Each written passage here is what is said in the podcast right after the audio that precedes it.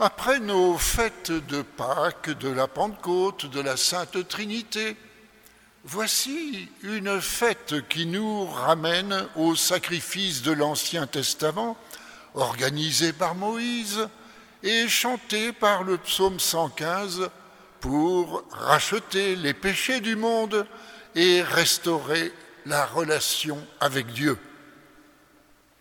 Mais un nouveau texte apparaît à la fin de notre premier siècle, la lettre aux Hébreux, qui proclame le dépassement des sacrifices de Moïse par celui de Jésus, réalisé par le don de son corps et de son sang, qui nous purifie totalement de toutes nos fautes. C'est désormais le nouveau sens des fêtes du jeudi saint au jour de Pâques que nous décrit Saint Marc par son évangile que nous venons de relire. Mais voilà qu'au XIIIe siècle de notre ère, des controverses surgissent à propos de la présence réelle de Jésus à l'Eucharistie. Au lieu d'un mémorial de l'action sacrée de Jésus rendue actuelle par le sacrement, on fait de l'Eucharistie un objet de culte qu'on isole de la messe. Une religieuse augustine de Liège, une, en Belgique, dit avoir fréquemment une étrange vision nocturne, un astre lumineux comme la lune, moins une petite fraction obscure. Alors elle invente en 1210 une signification mystique.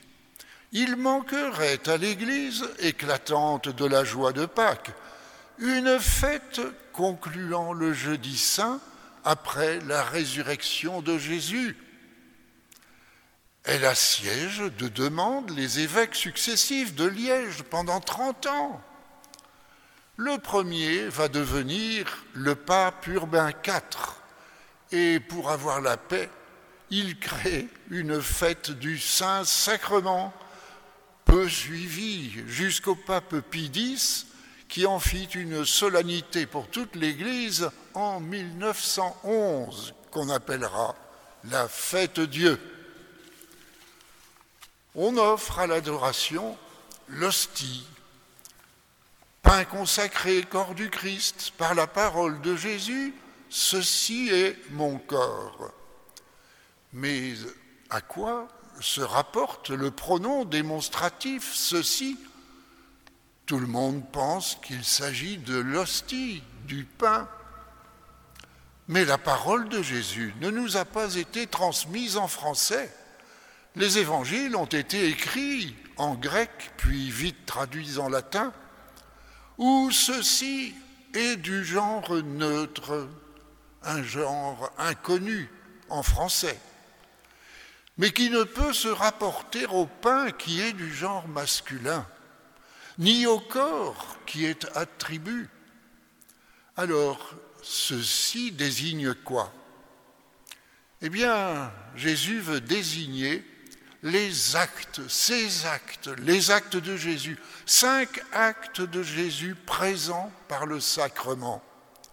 Il prie, il bénit, il rompit, il donna en disant.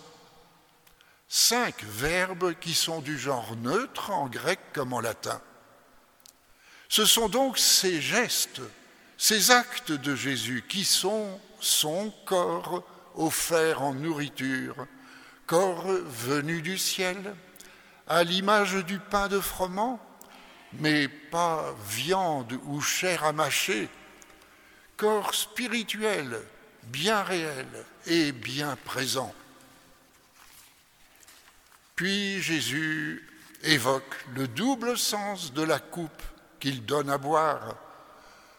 C'est la coupe qu'on boit fruit de la vigne évidemment, à boire, mais aussi, et c'est le nouveau sens que Jésus lui donne, sang de l'alliance. Pour Moïse, le sang du sacrifice est aspergé en rite de purification.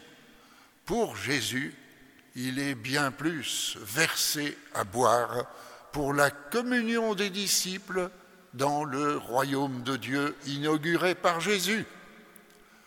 Là est le sens que nous devons attacher à cette fête Dieu. L'adoration de l'hostie se dépasse dans l'ouverture de nos cœurs à la fraternité de toute l'Église. Quand on va au Sacré-Cœur de Paris, à Montmartre, où l'hostie est, exposée à longueur de journée, essayons d'y penser.